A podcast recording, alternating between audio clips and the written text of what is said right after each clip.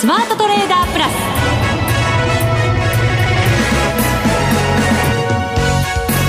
ス。全国のリスナーの皆さんこんにちは。内田まさです。この時間はザ・スマートトレーダープラスをお送りしていきます。この方にご登場いただきましょう。国際テクニカルアナリスト福永博之さんです。こんにちは。よろしくお願いします。よろしくお願いいたしますさて日経平均22,270円39銭1円38銭安。お安く終わりました。トピックスもマイナス。トピックスはでも4ポイント安。ですね。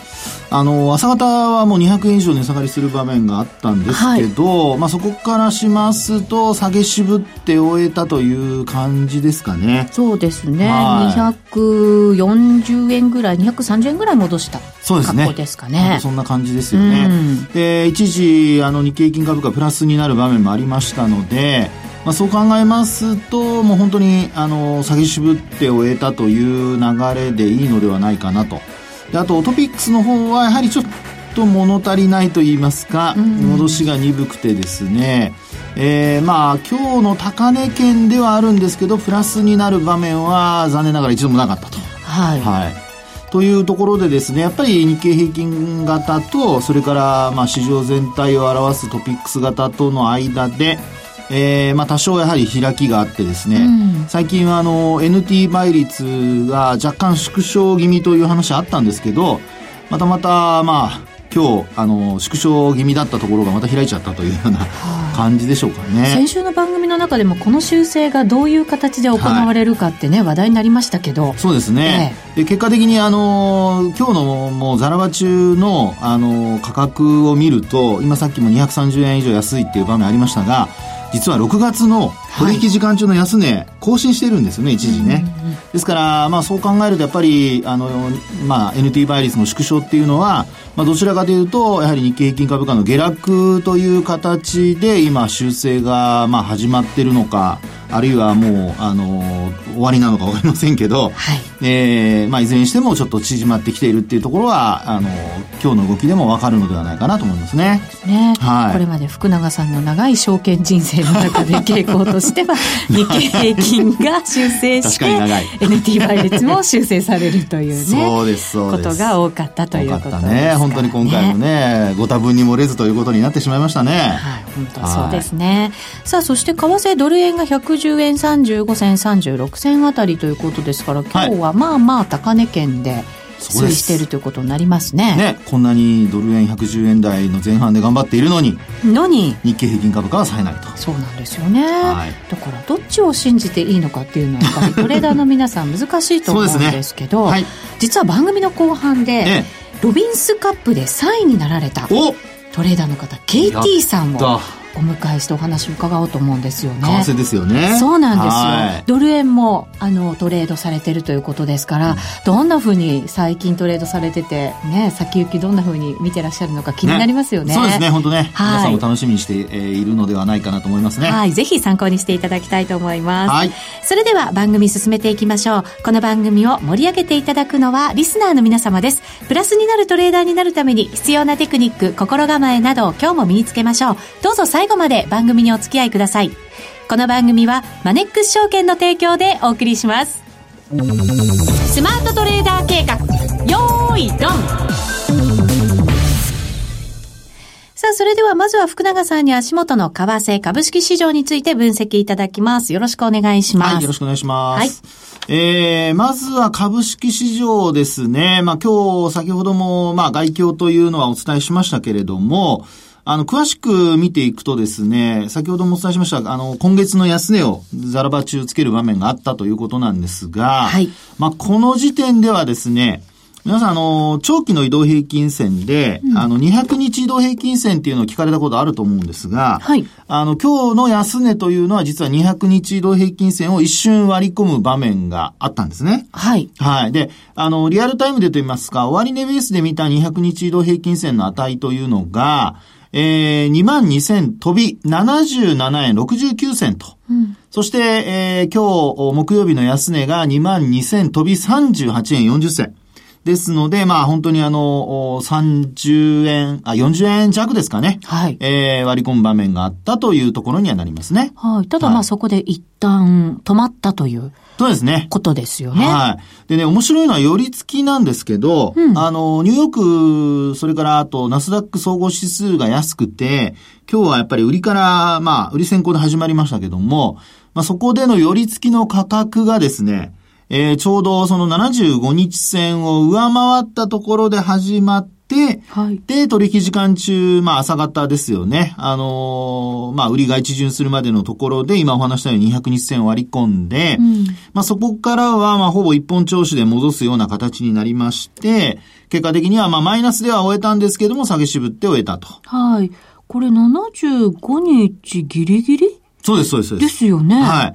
ギリギリで始まって、そして、うん、まあ、あの、ローソク足だけ見ますと、下髭陽線で、まあ、綺麗にあの、75日線の上に、あの、まあ、下髭陽線がちょうど出来上がっているというかね。そうですね。実体の部分はだから75日の上にポコンって乗ったような形ですよね。ね。ですから、これを見ると、あの、売り圧力が、まあ、途中出たんだけども、まあ、跳ね返して、うん、で、あの、5日移動平均線に、下向きの5日移動平均線に接近して終えているということでですね、はい。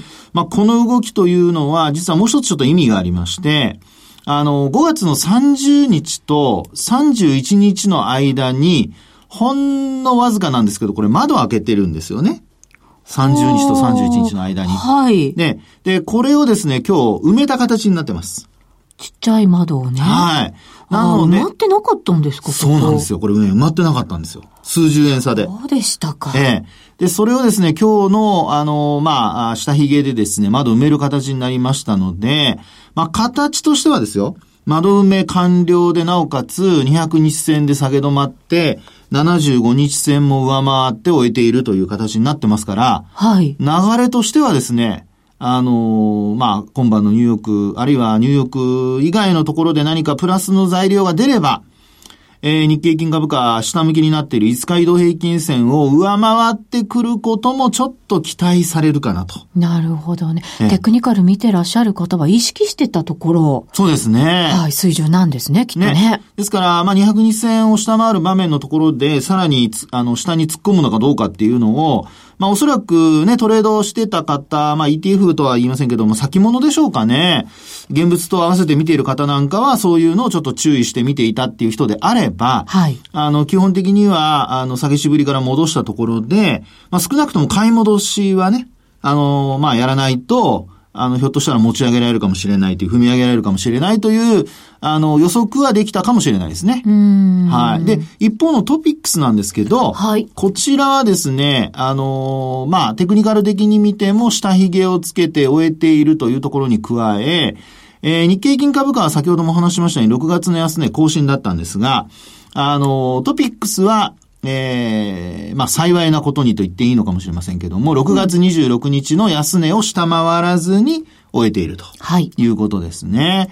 まあですから、まあ終値ベースではこれもあの安値更新なんですけど、ザラバベースでは安値を、まあ更新しなかったというところでですね、えー、流れとしましては、こちらも若干その底入れというか底打ちというか、まあそういう動きにちょっとだけこう期待が高まるような、まあそういう動きで終えていると。でもこれ日経平均に比べると75日ももちろん、はい、あの25日も200日も全部下回っちゃってるでしょ、はい、そうですね。なんか下げ止まりって言われてもピンとこないような 形なんですけど。まあ確かにそれはありますよね。えー、あの、形だけ見ると、まあそこまで落ちているということなんですが、まあ実際にですね、これ例えばですよ、あの、3月26日、これまあ、為替にも通じる話になりますけど、例えば3月26日のザラバ安値から、5月21日の高値まで、ザラバ高値までの、例えばフィボナッチを取ったときに、えー、先ほどお話しましたように、6月の26日の安値というのは、どの水準に当たっているかというと、うん、なんと今お話しした値幅のぴったり61.8%押しの水準で止まってるんですよね。はい。ええ。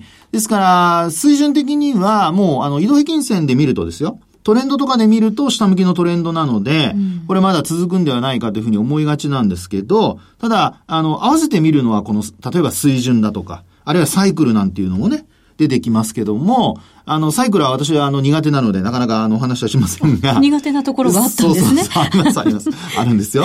あの、成、あの、えー、成功の確率というか、正解する確率が僕自分でやってて低いんですよ。そうなんですかそうなんです。なのでですね、人の前では話さないようにしてます。自分では見てますよ。テカニカルって、はい、あの、相性の良さとかってありますよね。すごくね。これね、えー、ちょっと余談ですけどね、えー、あの、サイクル分析が当たるとね、もういついついくらの安値をつけるっていうことが言えるわけですよ。そうすると。預言者みたいになってきますけど。そうそうそうそう。はい、そこなんですよ。はい、あのね、なりたいとは思わないですけど、でも、例えばなんかでね、皆さんにお話しするときに、いつ頃このぐらいの安値をつけたら、あの、下げ止まるんじゃないでしょうかっていうことをですよ。例えば、2週間前とか1ヶ月前とかで話ができて、はい、本当にそうなったら、うん、すごいじゃないですか。そうですね。この番組もさらに。そっちに来ました。ということでですね、あの、そこに関しては僕あのね、正解の確率が低いので、自分でやってて、あの、確率が高ければ話をするんですが、はい、もちろん見てるんですよ。見てるんですけど、これミスリードになるといけませんので、お話はなるべくしないようにしてます。控えてますが、はい。はい、見てはいるんですけどね。はい。ただそういうところで見ると、まずはまだ、あの、水準の判断の方が僕はまだ正解率高い、たあの、えー、高いので、はい。まだ高いっていう、えー、まだ高い。ちょっと不安になってきますけど、大丈夫でしょうか？大丈夫ですよ。そうですよね。はい。はい、えー、61.8%押しの水準の、えー、今週の、これ、水、えー、火曜日ですね。はい。えー、のところで一応下げ止まっていると。で、今日それも割り込まなかったというところから、まあ、あの、トピックスの下げ止まりの期待というのが、まあ、ちょっと思ってもいいのではないかと。もう一つ聞いてもいいですか？どうぞ。これ、その5月の21日につけた高値、はい、と、そして、えー、あ5月26日？あ、じゃないね。20? 20? はい。あ、21で大丈夫です。そうですよね。21日と、はい、えっ、ー、と、その後、6月の13日につけた高値って、はい。こう、ダブルトップ的に見えるじゃないですか。あ、はい、見えますね。はい。で、ネックラインになると、これ5月30日につけた安値だと思うんですけど、はい。ここも下回っちゃってますよね。下回っちゃってます。そうするとなんかこのチャートの形状からすると、はい。どうなんだろうなって思うんですけど。あ、あのー、それは、あの、内田さんの考えとしては非常に正しいと思います。うん、要するに、トレンドとしてはですから、下向いてるわけですよ。下向きです、ね。安値も更新してますからね。えー、で、なおかつ今話があったように、5月30日のネックラインに当たるところまで届いてないわけですから、はい。これはもうすなわちジグザグで考えると、あの、まあ、N 字型、上がるときには N 字型はこう、上昇、下落、上昇ですけど、はい、この逆に下げるときの N 字型というのは下落、反発、下落と。ね。という形になりますので、今のその下落の局面ということになりますから、はい、そうですね。ええ。ですので、考え方としては正しいんです。ただ、はい、この、よく言うその、えー、トレンドがまだ続くと思って売ったところ、気がつかずにと言ったらなんですけど、あの、急に反発する局面っていうのが、あの、これ為替でもそうだと思うんですけど、トレードしてる方にはおそらく経験としてお持ちだと思うんですよね。はい。で、それが、まあ今お話したような水準だったり、サイクルだったりっていうところで、えー、トレンドをですね、あのまあ打ち消すような、そういう動きが出る時があるんですよね。うん、で、あの、トレンドっていうのは、これ継続して見ていかないとわからないんですけど、サイクルとか、あと水準っていうのはピンポイントじゃないですか。はい。なのでですね、あの、今、先ほどもちょっと冗談半分で言いましたけども、高値をいつつけるとか、安値をいつつけるっていうのは、それこそもう、あの、数日ぐらいの、あの、まあ、幅しかなくて、例えば、本当にピンポイントでサイクルで言えば何日後っていうことを言えるわけですよね。うん、正解するかどうか別として。そう考えると、まあ、ピンポイントで話をするかどうかっていうところで見ると、実はそのサイクル分析だとか、あるいは水準分析っていうのはすごく重要で、トレンド分析と合わせて見ておかないと、うん、これでもし今の話にあったように5月30日のこれ終値ベースで見るとですよ、トピックスですね。今日なんかすごくいい勉強になりますけども。うん、そうですね。はい。いつも勉強になってますけど。内田さん今言い直しましたね。ちょっと気を使いました。いやいや。あの、5月30日のですね、終わりね、えー、1736.13ポイント。で、これを明日週末上回ってくるようなことになると、うん、まあ、まさにですね、ちょっとこう、期待が出てくる。はい。いうことになりますね。そうですね。そうすると、それなりの材料じゃないとなかなかそこまではっていう感じがね。ね。それはある。んですけど。その通りですね。で、あと、ただ、これ、一旦こう、戻したとしても、そのまま反発できるかどうかっていうのは、先ほどの内田さんの話にありましたように、5月21日の、あの、まあ、高値といいますか、ローソク足の実態と、それからもう一つは、えーこえー、今月ですね、6月の13日のローソク足の実態結んだこの下向きの抵抗線。まあ、これをやっぱり上回るまでは持ち合いという形になってしまいますし、あとはまあ下降トレンドがまだ続いている。っていうな、あの見方に変わりま、あの、続きますので、うん、まあそういう意味ではやっぱり売買タイミングとして、売ってる人は、まあもし仮に明日戻すようであれば、あるいは30日の高値、安値を上回るようであれば、これ買い戻す。はい。で、戻りをどこまで戻すのかっていうのを確認する。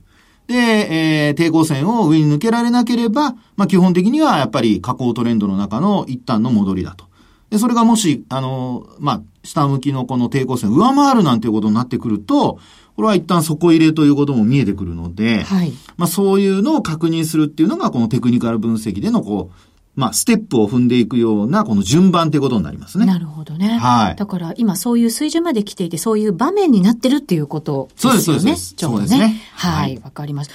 為替も見てもらいたかったんですけどね、はい、ドル円どうでしょうね。時間まだありますかね。はい。もうあんまりないですけどね。ないですね。ちょっと流れ変わってきた感じ、ありますか？あ、これね、あの、ドル円もですね、うん、本当にあの、えー、っと、私はあの、ボリンジャーバンドなんかの20日の移動平均線見てますけど、はい、一旦、あの、20日の移動平均線下回る場面があったんですが、あの、今週、まあ、例えば、えっと、木、あ、ごめんなさい、火曜日あたりからですかね。うんあの、20日移動平均線上回ってきまして、はい。で、ボラティリティが低下してるんですよ。そうなんですよね。で、ボリンジャーバンドが全部内向きになってます。はい。内側に。だこれはですね、上下どちらかに離れてくる可能性がちょっと、まあ、要はエネルギー貯めてるという状況かと思われますので、まあ、このあたりですね、動いた方向と逆のポジションを持ってる人は気をつけないといけないのかなと。どっちに動く確率が高いんでしょうね。今はですね、ええ、あの、20日移動平均線の上にありますから、まあ、どちらかというと上。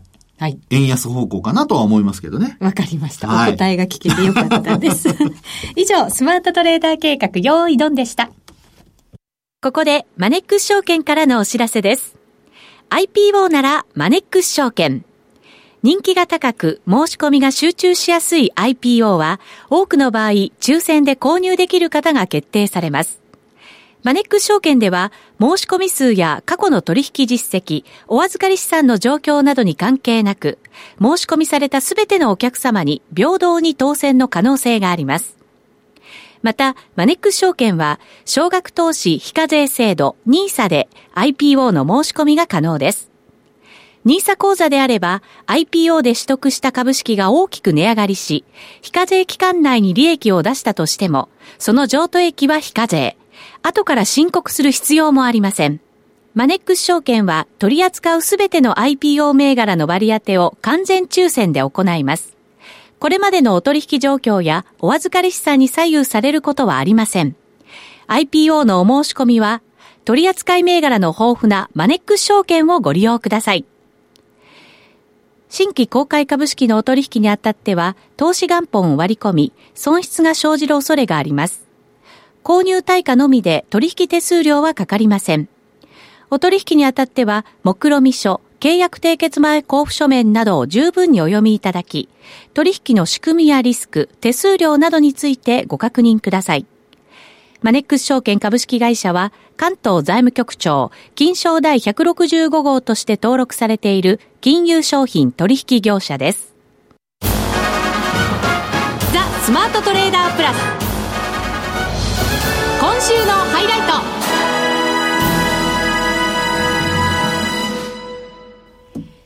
さあ、それでは今日のゲストにご登場いただきましょう。トレーダーの KT さんです。こんにちは。はい、こんにちは。KT と申します。お願いします。よろしくお願いします。アルファベットで KT です。KT ですね。はい。え、木村拓哉そうじゃないそう、そうじゃないですね。ごめんなさい、名前言ってよかったのそれ名前、名前じゃないですから。ケイティさんの本名じゃないですから。はい。ただね、私もなぜ。有名人の名前言ってよかったそうちょっと本名には近いですね。あ、そうなんだ。私もね、なんでケイティさんなんですかって聞いたら、名前のイニシャルでって答えがシンプルに、そこは。そうなんですよ。いやいやいやもう本当に一心伝心じゃないですか、じゃあ。そうですよね。ケイティさん、実は、あの、ロビンスカップ、はいはい、出演、出演じゃないですね、出場されていて、はい、3位に輝かれた。はい、ありがとうございます。ありがとうございます。世界で3位ですもんね。えっ、と、アジア？アジア。アジアの方ですね。今、入ってた方がいいのか、ちょっと迷っちゃいました大きい方がいいじゃないですか。そうですよね。ごめんなさい。僕が風呂敷広げてどうするそうなんです。ちょっとドキマギしちゃいましたから、もうやめてください。はい、そうなんですよ。でも3位って言ったら、アジアだってすごいですよ。いや、そりゃそうですよ。いやいや、ありがとうございます。本当おめでとうございます。ありがとうございます。ね、長い期間やられて、それで実績出されたっていうことですから、やっぱり本物だなっていう感じしますけど。そうですね。はい。KT さんが FX やり始めたのはどれぐらい前ですか、もともと FX は4年ぐらい前ですね。4年ぐらい、4年ぐらい前に初めて、ロビンスカップ3位とかになれちゃうんですね。ね、すごいですね。ねなれるんじゃないですかね。そんなに難しくないと思いますよ。本当ですか、はい、ロビンスカップってでも実際のポジションね、売買、あの、お金を入れて売買するんですもんね。リアルマネーでやる、ね、リアルマネーですもんね。はい。ね、だからやっぱりいつもよりは、デモとかでやるよりはやっぱりプレッシャーも。いや、それはね、大きいと思いますよ。ね、っていうことだと思うんですけど、はい、えー、その FX を始められた当初は、はいビジュアル系バンドやられてたんですって。そうですね。ビジュアル系バンド。笑う ところじゃないですよね。すごいですね。ビジュアル系のバンドやられていて、えー、でね、実はあの、スタッフがね、その写真見せてもらったんですって。はい。すごい綺麗だったって言ってました。いやいや男性なんですけど。ビジュアル系っていうのはあれですか？あの、あの、モヒカンとかじゃないんですね。モヒカンに近いですね。まあそうですよね。あ、そうなんですか。すごく綺麗だった。だから私も番組終了後見せていただこうかなと、今から楽しみにしてますそっちメインなんですね。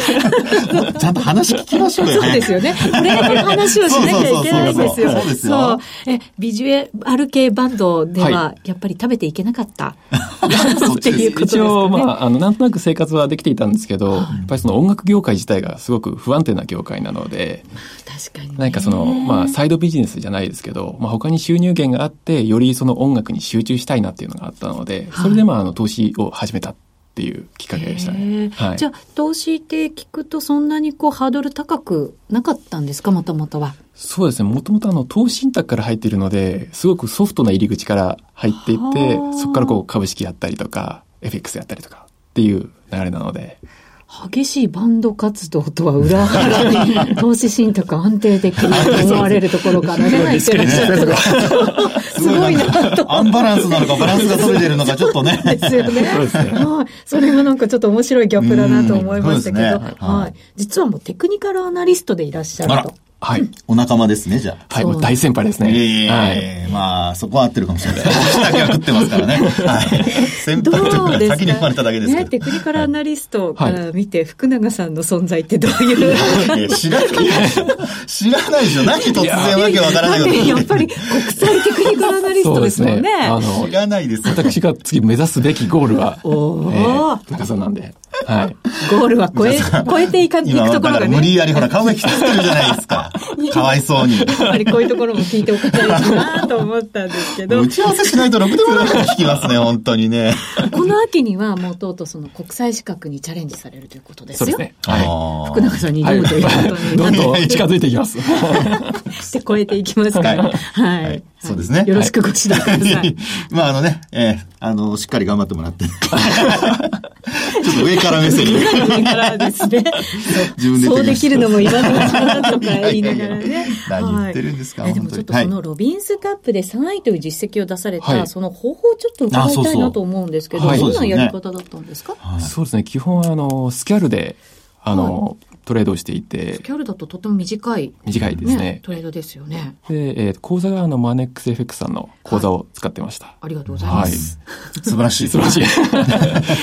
で、えー、まあ基本的にスキャルなんですけど、あの、1時間足を結構ベースに見ていて。スキャルで1時間足って長すぎません？そうですね。まず、1時間足を見てから、あの、方向性をこう決めていくっていう考え方ですね。トレンドを、だから1時間足でしっかりと、そうですね、見極めた上で、はい、スキャルをその方向でやるっていうことそうですね。はい、やっぱりすごく短いトレードでも、そういうのって重要だったりしますよね。あの、まあ、通常ね、あの、株の世界でもそうですけど、やっぱり長期のあのチャートっていうかトレンドを見てから投資をするっていうのが基本なので、うん、テクニカルの世界ではですね。ですから今の話でやっぱり1時間足からこう短い足を見ていくっていうのは、まあ理にかなってるといえば理にかなってるんですよね。うん、はい。なので、あの、まあ、ポジションが大きいためにですね、やっぱり買ってすぐに、あの、ロングから入ったらその後すぐに利益にならないと、あの、逆に動いた時のプレッシャーって大きいじゃないですか。そうですね。ね。ですんで。時間の無駄ですしね。そうそうそうそう。そうなると、やっぱりトレンド、まあ、あの、方向性をしっかり確認して、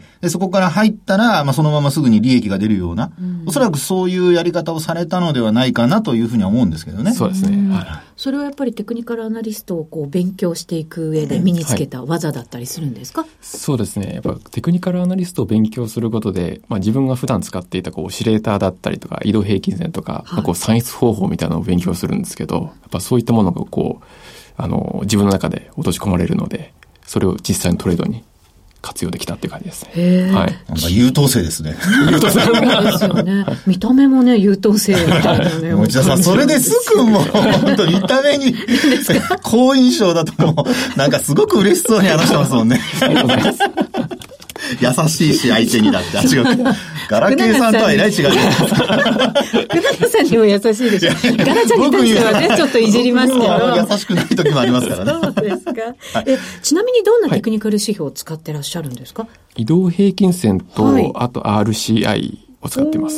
はい。シンプルですよね。そうですね。そうですね。RCI はあんまり聞かれないかもしれないですけどね、これはあの、順位相関係数というやつを使って作られてるんですけど、はい、これもあの、売買する人には売買タイミングを教えてくれるテクニカル指標なので、そうですね。結構使ってらっしゃる方いらっしゃいますよね。そうですね。FX だと多い気がしますね、RCI そうですね。そういえば。そうなんですよね。でも、思っ以上になんかシンプルな感じなんですけど、最初からそういう感じなんですか、はい、最初はもっとゴテゴテ入ってましたね。どんどん削られていって。あシンプルになっていくそうですね、はい、結構でも成功してるトレーダーの方ってそういう方すごく多いなっていうね。うん、チャートは結構シンプルな方多いですね。そうなんです、はい、シンプルな方がやっぱりそのトレードの判断って早くできたりとかっていうことになるんですか？ありますね。やっぱ判断する材料が少ない分、うん、すぐに判断してどっちにこうエントリーすればいいんだろうかっていうのが分かりやすいので。うん、はい、ちなみに具体的に言うと、その移動平均線と RCI を使って、はい、どんな風な時に、じゃあエントリーのタイミングを測っていくとかってあるんですか？あありますね。うん、これあの、移動平均線も自分があの、荷重移動平均線を使ってまして、はい、あの、荷重移動平均線の10を入れてます。10、はい、はい。それをあの、1時間足に入れていて、で基本的に荷重移動平均線のこう上にあればもう買いでうん、で下にあればもう売りっていうスタンスであのスキャルをやっていく感じになります、ね、へえ、はい、本当にじゃあシンプルなんですね。本当そうですね。でもそれでいいんですよね。それで、あとは売買タイミングをある試合で見るというパターンですよね。はい。スキャルっていうと本当に数秒単位とかっていうイメージですけど、そんな感じなんですか？そうですね。数秒の時もありますし、エントリーをして、例えばこうブレイクをした時っていうのは、こう、1分足が次5分足に置き換えたりして、どんどんこう、マルチタイムフレーム的に利益を伸ばせる時間帯まで上げていくっていう感じですね。利用しっかりの乗せていくっていうね、うんはい、それもすごく重要なことの一つかもしれませんね。はい、そうですね。なんか入浴時間しかやらないって聞きましたけど。そうですね。自分は、あの、ロンドンウィックスが終わってからの時間帯がすごく好きで、うん、そこから大体2時間、3時間ぐらいトレードをしてます。そこってどういう特徴があるんですか？そうですね、えー、ニューヨーク勢だけになるので、ヨーロッパ勢がいなくなった後なので、相場がすごくシンプルになりやすいなっていう認識があって、はい、まあ指標とかも少ないので。うんテクニカルが有効に働いてくれる時間帯自分の中ではそうですね。はい。まあ、トレンドっていう意味だと、その複雑なトレンドがないので、はい、その分ノイズも減るっていうのはありますよね。うん、はい。すいません。残念ながらお時間が来てしまったので。早いですね。はい。なんかあの、ブログをやられてるというふうに伺いましたけれども。こちら、あの、オーバルプライム KT で、はい、えー、検索をいただければ、はい。はい。オーバルプライム FX というサイトが出てきます。はい。はい。そちらで、はい、EA も公開中と。はい。EA も公開しています。ということですね。はい。そして来月からは、はい。名前も、変えられるようにというふうに伺いました。あの、はい、木村拓哉から解明書がなるほど。はい。またぜひお越しになってください。ブログもぜひ皆さん見ていただきたいと思います。今日はありがとうございました。ありがとうございました。この番組はマネックス証券の提供でお送りしました。